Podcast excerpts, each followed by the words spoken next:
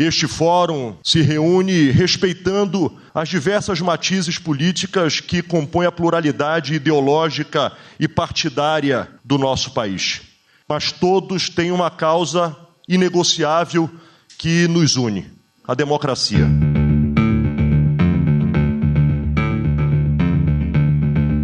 Este é o governador do Pará e aliado de Lula, Helder Barbalho, afirmando o compromisso dos estados com a democracia. Na reunião do presidente com os governadores, nesta segunda-feira, o que se viu foi uma demonstração de união entre aqueles que já apoiavam o atual chefe do executivo e seus adversários ideológicos.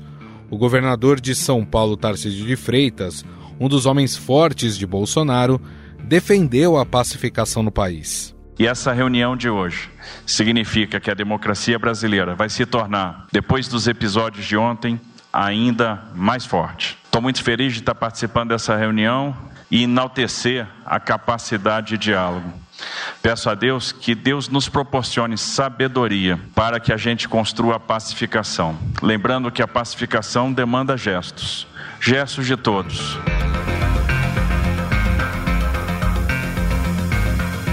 Mais do que isso, assim como na posse, a imagem dessa semana ficou por conta da descida da rampa do Palácio do Planalto com Lula, lado a lado de governadores, ministros do Supremo Tribunal Federal e parlamentares. Depois de uma reunião, Lula desceu a rampa do Palácio do Planalto ao lado de 23 dos 27 governadores e caminhou em direção ao Supremo Tribunal Federal. O gesto de força de Lula neste momento também aconteceu na Câmara dos Deputados, quando a casa aprovou de maneira rápida e simbólica a intervenção federal na segurança do Distrito Federal. Em votação, a redação final, aqueles que foram pela aprovação permaneçam como se acha aprovada. A matéria vai ao Senado Federal.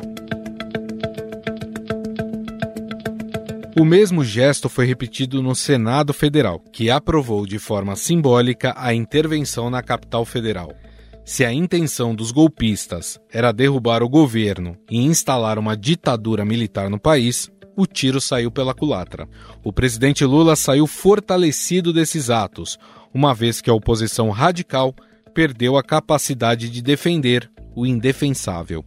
O que se viu foram parlamentares de oposição em silêncio, com alguns condenando as invasões. A premissa básica é nós aceitamos as regras do jogo e divergimos dentro dela. A partir do momento que você sai disso, é aí você já é um criminoso e você precisa ser punido por isso. E espero que, com o rigor da lei, né, a gente está falando aqui não só de depredação de patrimônio público, a gente está falando de atentado contra o Estado Democrático de Direito. Então, são pessoas, aquelas que invadiram, aquelas que agrediram as pessoas, que precisam ser presas, que precisam responder pelos seus crimes. Uma análise do banco americano JP Morgan mostra que o impacto político pode ser mais prolongado, com o fortalecimento do presidente e o enfraquecimento da oposição. Além disso, esse fortalecimento imediato deve ajudar Lula, inclusive com pautas importantes no Congresso Nacional. A solidariedade entre os poderes deve fortalecer a figura de Lula, reduzindo o espaço da oposição para dificultar o andamento, por exemplo, da pauta econômica. Por que, que as pessoas são levadas a sofrerem por conta de garantir a tal da estabilidade fiscal nesse país? Por que, que toda hora as pessoas falam é preciso cortar gasto? Por que, que as mesmas pessoas que discutem com seriedade o teto de gasto não discutem a questão social desse país? Durante algum tempo, os problemas já evidentes no novo governo devem ficar em segundo plano, enquanto o assunto referente aos ataques está quente. Não é só isso. Esse apoio também começa a vir de parte da população. Levantamento feito pelo Instituto Quest mostra que 90% dos internautas reprovaram os atos terroristas que tiveram como alvo a sede dos três poderes em Brasília. Além disso, os ataques às instituições aproximaram Lula das Forças Armadas. Em uma reunião com comandantes do Exército, da Marinha e da Aeronáutica, ele falou de sua indignação e irritação. ouviu de volta a condenação dos atos, a defesa da democracia e a solidariedade aos poderes e a ele. O apoio a Lula veio também de outras nações, desde o dia em que os atos terroristas aconteceram em Brasília. O presidente dos Estados Unidos, Joe Biden, fez questão de ligar para o presidente e prestou solidariedade após os atos golpistas. Para vocês entenderem o tamanho do alcance da articulação internacional que Lula fez em dois dias, né? Ontem ele falou com o Olaf Scholz, que é o, o chanceler alemão. Ontem ele falou com o Almagro, presidente da OEA. Ontem ele falou com o presidente de Portugal e também com o presidente cubano. Hoje ele falou com o Emmanuel Macron. Hoje ele falou com o presidente da ONU, Antônio Guterres. Hoje ele esteve pessoalmente com Alberto Fernandes, da Argentina, que veio a São Paulo para encontrar com Lula. E agora ele acaba de falar com Joe Biden. Afinal, Lula sai maior desse episódio? A oposição ficará acanhada após os ataques em Brasília? Sobre o assunto, vamos conversar com Glauco Pérez, professor associado de Ciência Política da Universidade de São Paulo. Tudo bem, professor? Eu estou bem, e você, Gustavo? Como vai? Tudo certo. Bom, uh, professor, o ato golpista realizado em Brasília, ele acabou fortalecendo Lula. Lula acabou virando o símbolo de uma democracia que foi atacada. Dá para gente é, fazer essa análise já nesse momento de que Lula saiu fortalecido é, deste episódio triste da nossa democracia? Que eu acho que a gente pode dizer é que o Lula está tentando se colocar assim, e no ambiente político, vamos dizer, na relação com outros políticos, sim.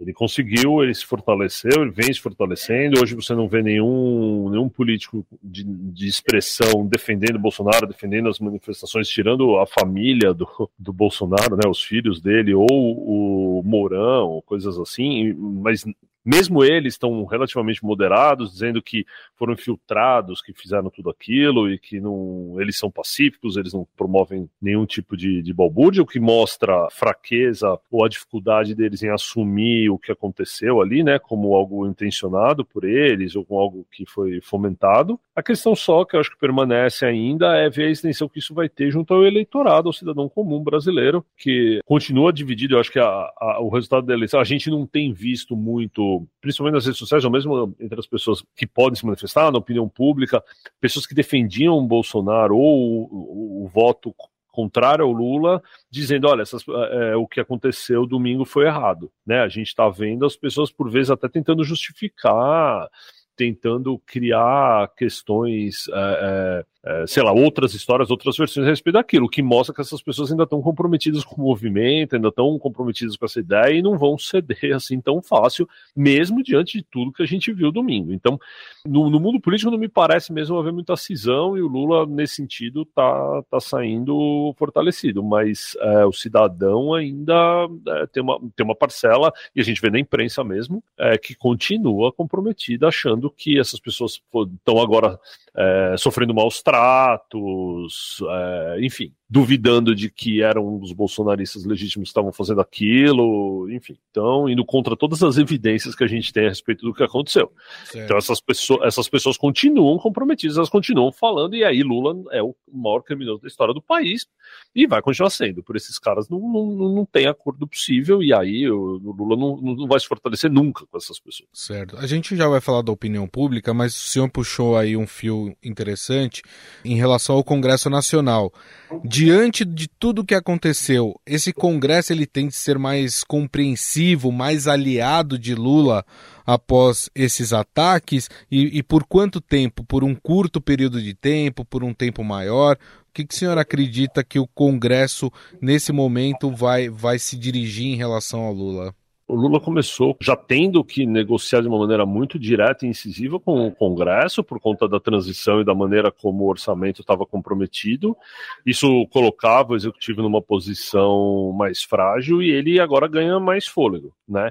Mas eu imagino que esse fôlego seja curto Ainda assim, eu não acho que o rescaldo do que aconteceu domingo, ainda mais se as punições forem relativamente rápidas e for, a não ser, a não ser no caso da opinião pública, de fato caminhar para uma aceitação e para um apoio massivo, explícito ao presidente. Caso contrário, se continuar nessa divisão, nessa polarização, que ainda permanece, né, que é o que a gente traz da eleição, o Congresso logo já vai se indispor e vai disputar as negociações, como já, né, já começou assim. Então eu imagino que o fôlego seja relativamente curto aí, não vai, não, não acho que dure muito não. E a gente precisa lembrar também, né, professor, que em fevereiro esse Congresso se renova, né, com os novos deputados e senadores que foram eleitos no último pleito de outubro do ano passado. Aqueles que vão entrar, e a gente já sabe que será um Congresso mais conservador, estarão mais moderados diante dos fatos ou a tendência é continuar radicalizando, principalmente a ala mais bolsonarista? Não, ele, eu, eu, acho que eles vão continuar dificultando a negociação. A gente, a gente vê falas do Moro, do Mourão, certo? Agora, é, os discursos deles públicos nesse momento são discursos que não, não vão colocar facilidade para o governo de maneira nenhuma. Então, é, é o que a gente espera ver quando eles assumirem o, o, cargo. O que é bem possível que eles façam, o que a gente imagina que vai acontecer, é que eles não vão continuar com a mesma disposição, no sentido assim, o mesmo discurso de, de mobilização e de, e de, engajamento das pessoas, porque elas extrapolaram, elas passaram do limite, né? Então é de, é, é de se imaginar que eles vão ter algum cuidado com a incitação a manifestações e, e, e que isso, ainda mais, a depender do rigor da punição que vai ocorrer, eles vão se segurar. Mas é só, eu acho que no Congresso eles vão fazer oposição ferrenha, eh, como eles vêm sinalizando desde o início. Né? Mas diante desses fatos, e aqui eu estou falando da oposição política, não a oposição na, na é, da população, né? Nesse momento, a oposição perdeu força diante dos atos então, ela perde força na capacidade de interlocução com, com o eleitorado e de mobilização desse eleitor. Aí eles perderam, porque eles estavam fazendo com que esse eleitor estivesse disposto a ficar na rua o tempo todo e vivendo algo que o Bolsonaro criou, que é um estado de disputa eleitoral permanente. Então, isso vai ter que acabar, ou pelo menos vai diminuir, eles vão ter menos meios de fazer, com, que era onde eles conseguiam apoio, engajamento e tal. Isso vai diminuir. Essa força vai ser menor. Mas é essa força só, Gustavo. Assim, então eles vão continuar Sim. lutando, eles vão continuar insistindo, eles vão continuar incomodando lá no Congresso sem poder contar com essa, esse tipo de manifestação. É isso que vai mudar. Eles vão ter que encontrar outras formas de fazer. Então, enfraquece no sentido, eles perderam um instrumento, eles vão ter que usar outros, mas eles vão fazer uma oposição, talvez, daquelas mais indispostas que o, que, que o Lula encontrou nos três governos, nos três mandatos dele, né? É, daquela com menos vontade de colaborar com o que quer que seja, menos disposta a ceder, é, é, mesmo por questões de agenda, que sejam eventualmente próximas, porque eles não vão dar mérito nem o braço a torcer para o Lula, coisa que o PSDB, por exemplo, fazia. Eles não vão, eles não vão fazer isso. Né? Agora, a gente vem falando aqui, né, ao, longo da entrevista, do fortalecimento de Lula no aspecto político, né, mas a gente não pode esquecer que tem a população. A gente vem de uma eleição muito polarizada, os atos foram cometidos principalmente por apoiadores do ex-presidente eh, Jair Bolsonaro. Dá para a gente imaginar que por um curto período de tempo, eh, essa polarização ela tende a arrefecer até porque o que aconteceu foi muito grave, houve uma condenação muito grande. Tem uma pesquisa, se eu não me engano, da Quest, né, nas redes sociais, que no domingo, no dia que aconteceu o, os atos terroristas, é, 90% é, das interações eram negativas em relação aos atos. Tem algumas outras pesquisas que dão aí a mais de 50% da população brasileira é, contra o que aconteceu é, em Brasília. Dá para a gente esperar é, é, um momento aí de arrefecimento ou não? Ou a temperatura do país ainda vai continuar elevada, professor?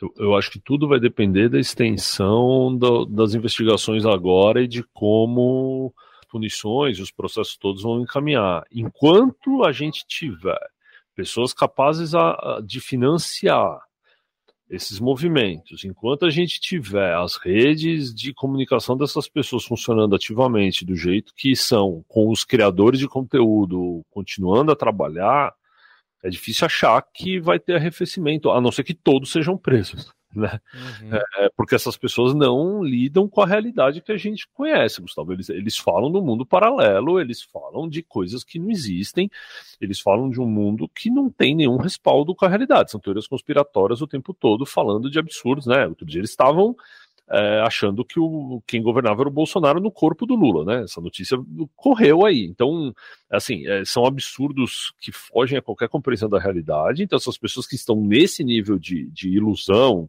a respeito de, de como as coisas são, são capazes de muita coisa. Então, se elas continuarem a ser alimentadas, vai continuar. Então, como é que isso vai acabar? Na minha maneira de entender, vai terminar se elas pararem de ser alimentadas. Isso acontece sem financiamento. Então, ainda que a rede exista, tem menos gente colocando conteúdo ali, menos gente criando e organizando isso, e aí isso vai arrefecer. Caso contrário, eu não consigo imaginar. É um arrefecimento momentâneo, como aconteceram outros, sabe? Eles passaram do limite, mas agora precisam ser punidos mas a punição tem que ser no financiamento, na organização massiva, não só de quem estava lá, mas de quem alimenta essas pessoas, né? Alimenta o um movimento, que amalgama todo mundo em torno de umas ideias é, perigosas hoje. Sim. É, nesse momento, é, Lula ele ganha um respiro, claro, a gente sempre lembra que os atos foram gravíssimos, mas ele ganha um respiro dentro do governo para assuntos mais mais sérios é, em relação à sociedade, como economia, saúde, meio ambiente. Ou seja, durante um tempo ainda vai se debater o que aconteceu em Brasília e esses assuntos que eram até acontecerem esses atos, prioridades do governo, o Lula vai ter mais tempo de trabalhar porque vai se falar mais sobre os atos ao longo aí dos, das próximas semanas? Ah, sim, sim. Vai, vai mobilizar a atenção e agora ele tem um. Né, então, se de um lado ele ganha fôlego ou tempo para discutir outras coisas enquanto. ou para trabalhar nos bastidores enquanto a atenção de todos está em torno desse episódio, ele também tem que dar uma resposta rápida, né? Então ele também não, não pode ser algo que, que se arraste por muito tempo, não vai precisar ser enérgico no sentido de investigar logo e dar uma resposta rápida à sociedade. Então ele ganha sim, mas ele não vai poder contar com isso por muito tempo, me parece. E a gente tem também o, o caso, professor, da rápida condenação por parte de autoridades de outros países, né? É, citar dois aqui, é, Macron e, e, o Biden. Inclusive, o presidente americano Joe Biden ligou para Lula para para se consternar por aquilo que aconteceu é, em Brasília. Claro, ele que passou por um, um episódio semelhante, né, com a invasão é, do Capitólio. Esses atos, eles também fortalecem Lula perante o mundo e em futuras políticas externas?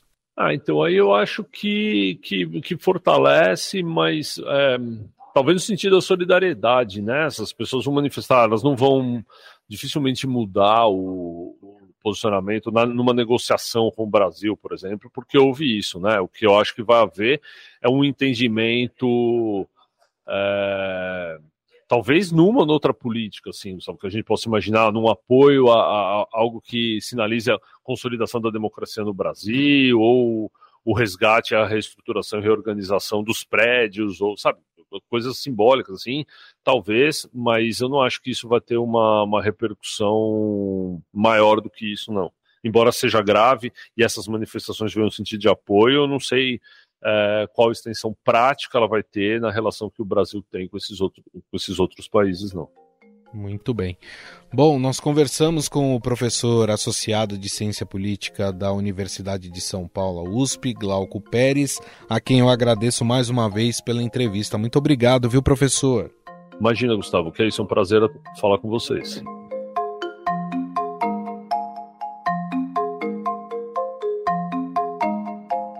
Estadão Notícias.